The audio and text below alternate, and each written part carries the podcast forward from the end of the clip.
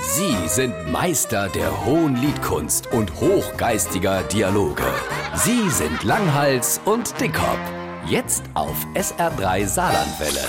Das war ja schon etwas Besonderes, wie man nach dem letzten Lockdown endlich mal nochmal unerleid konnte und sich treffen. Ah, vor allem auch mit mehr Menschen. Diese Regelungen mit zwei Personen aus dreieinhalb Haushalten, das war echt schon nervig.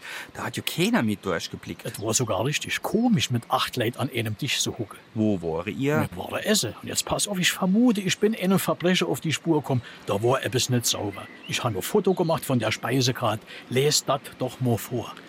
Blattsalate der Saison an Mangodressing, Grillgemüse, Balkankäse, geröstete Cashewkerne, Zwiebeln, Paprika, Oliven, frittierte Trillinge und Kräuterquark. Jo, und jetzt? Das ist doch.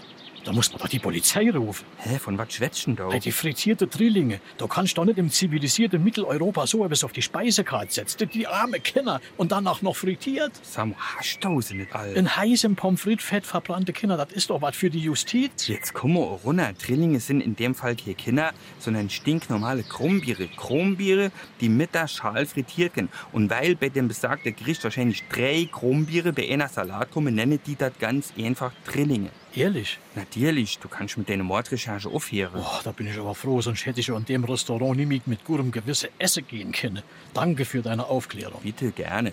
Soll man nicht gerade heute Abend dorthin essen gehen?